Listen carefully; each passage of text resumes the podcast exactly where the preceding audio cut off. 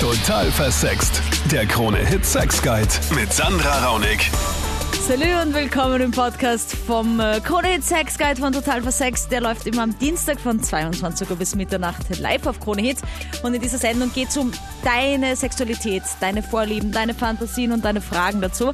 Und hier speichere ich dir immer die drei spannendsten Fragen der letzten Sendung ab. Es ist sehr schwierig, sich dazu entscheiden, weil deine Fragen einfach echt immer so gut sind. Unterstützt werde ich im Studio von Psychologe Nick Chian und die Woche die Sabine, drei Jahre mit ihrem Freund zusammen. Aber der kann einfach keine Gefühle zeigen. Wenn ich sage, ich liebe dich, dann sag das auch, aber von sich aus kommt da nichts. Aha, okay. Sehr spannend, Sabine. Aber wann hat dich das angefangen jetzt zu nerven? Jetzt seid ihr ja schon drei Jahre zusammen und jetzt ist der Punkt, wo du sagst, jetzt rufe ich hier an, weil jetzt geht's irgendwie nicht mehr, oder? Also ich habe mich schon oft angeredet, wieso er es nicht sagt.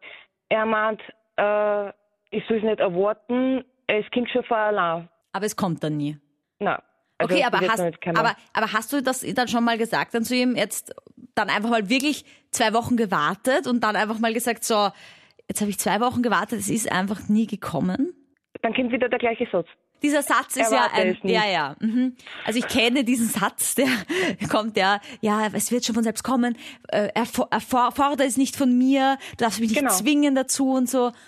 Ja, aber bist du sicher auch, dass du es nicht einfach nur überhörst? Weil das ist ja auch oft so, ja, dass man sich Sachen dann, ja, nicht, das ist so wie, man steht in der Schlange von der Kasse und natürlich sind alle anderen Schlangen schneller und man merkt sich aber dann nicht, wenn man einmal in der schnellen Schlange gestanden ist. Man merkt sich immer nur, dass man ewig gewartet hat. Also bis jetzt hat es noch nicht gesagt. Ähm, Okay. Nick, ich meine, das ist jetzt so eine Sache mit diesem, was man sich erwartet vom Partner und wünscht. Und wenn, was macht man mit so einem Partner, wo man, der einfach halt immer sagt, dräng mich nicht, das wird schon kommen und es kommt aber einfach nicht. Ich glaube, gerade diese Situation produziert dann noch mehr Stress und noch mehr Druck auf der, anderen, äh, auf der anderen Person, was wiederum dazu führt, dass es einem schwieriger fällt. Meine Frage wäre aber so ein bisschen in, in die Richtung, zeigt das dir, dass er dich liebt?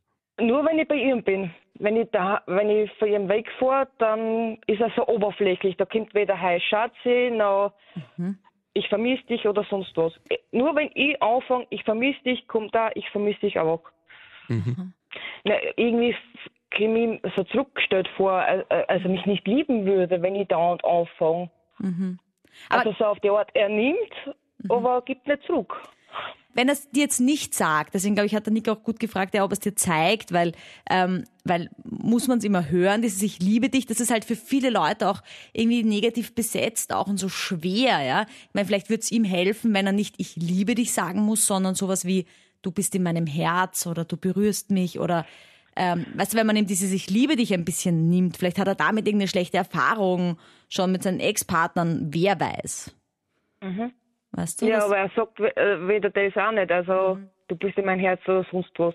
kann die Sabine, weil ich merke auch so in dem, wie du, wie du das sprichst und vielleicht jetzt vor uns halt ein bisschen anders auch sagst, aber dass es ein bisschen aggressiv ist schon, ja. Und diese, diese, diese Kommunikation mit du sagst nie und du machst das und das nie und Ding, das ist halt dann immer so, wo der Partner sich gleich so klein mit Hut fühlt und so ein bisschen in so ein Mausloch hineingedrängt fühlt, als wenn man sagt, ich fühle mich so und so, ja.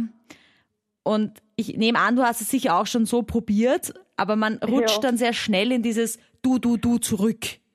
Stimmt. Ja?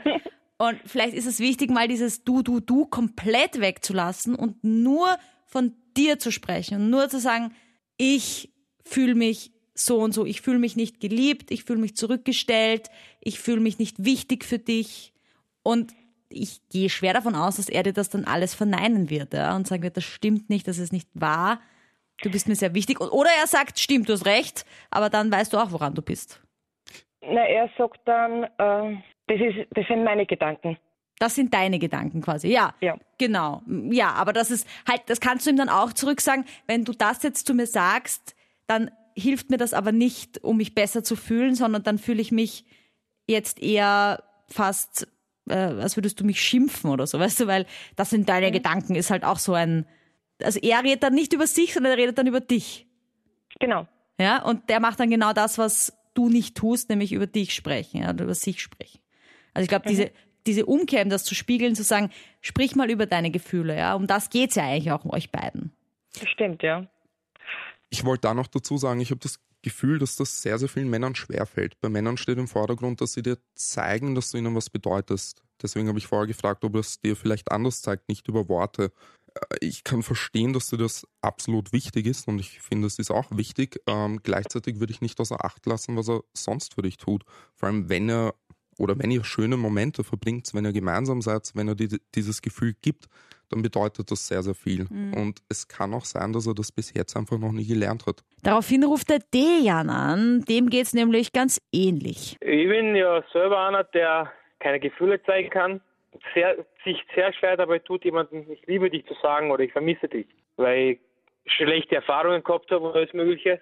Und mhm. da braucht er ja Zeit.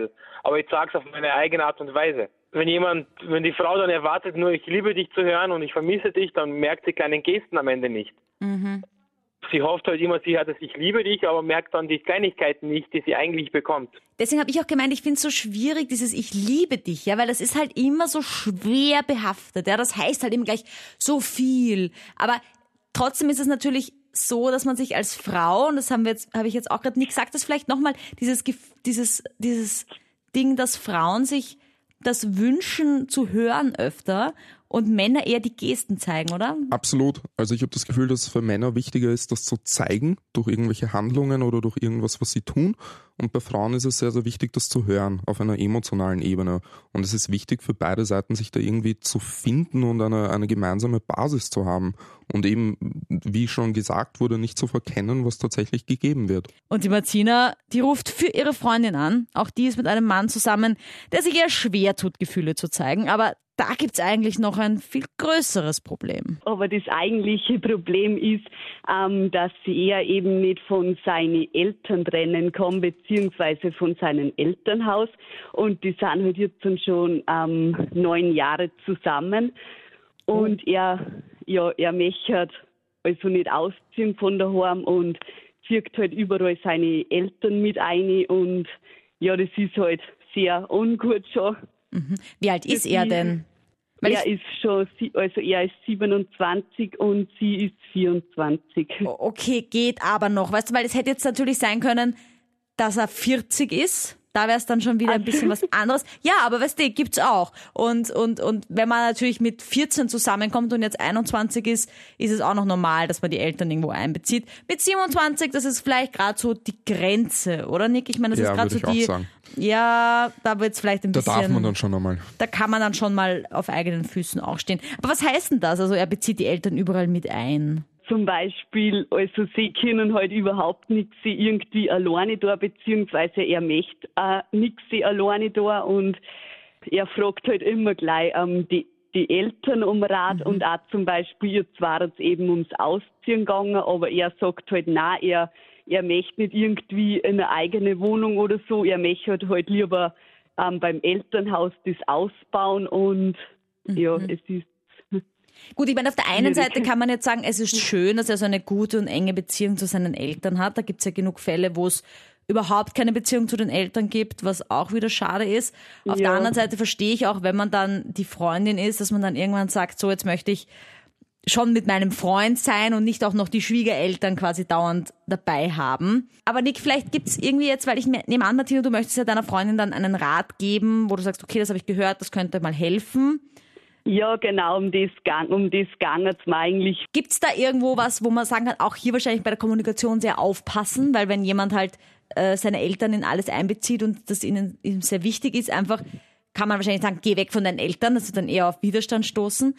Wie würdest du das jetzt angehen, Nick, dass, dass sie da sagen kann, mich stört das ein bisschen? Mich würde noch eines interessieren und zwar, ähm, ist er ein Einzelkind? Ja, er ist ein Einzelkind.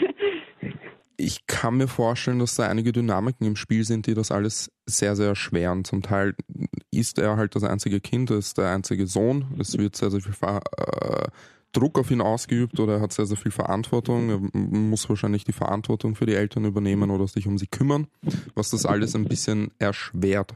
Gleichzeitig verstehe ich das Bedürfnis als Freundin dann irgendwie was Eigenes aufzubauen und sich irgendwie einmal abzusetzen und die Möglichkeit zu haben, sich selbst zu entwickeln. Forcieren mhm. kann man leider nicht. Das ist immer so das Schwierige. Änderung kommt in der Regel von einem selbst oder von innen. Ähm, auch da kann ich echt nur empfehlen, sich einmal hinzusetzen und die eigenen Bedürfnisse klar zu kommunizieren. Mhm. Nicht als Anschuldigung, nicht als, als Angriff, sondern einfach nur ehrlich und offen zu sagen, wie es einem geht und, und wie man sich fühlt. Danke fürs Anrufen, danke fürs Unterstützen von Total für Sex, danke, dass du uns da vertraust und deine Fragen zum Thema Liebe, Sexualität, Beziehung stellst. Sei nächsten Dienstag wieder dabei ab 22 Uhr, ruf auch an und check bis dahin auch mal meinen YouTube-Kanal aus. Der heißt wie die Sendung Total versext. Lass mir dein Abo da.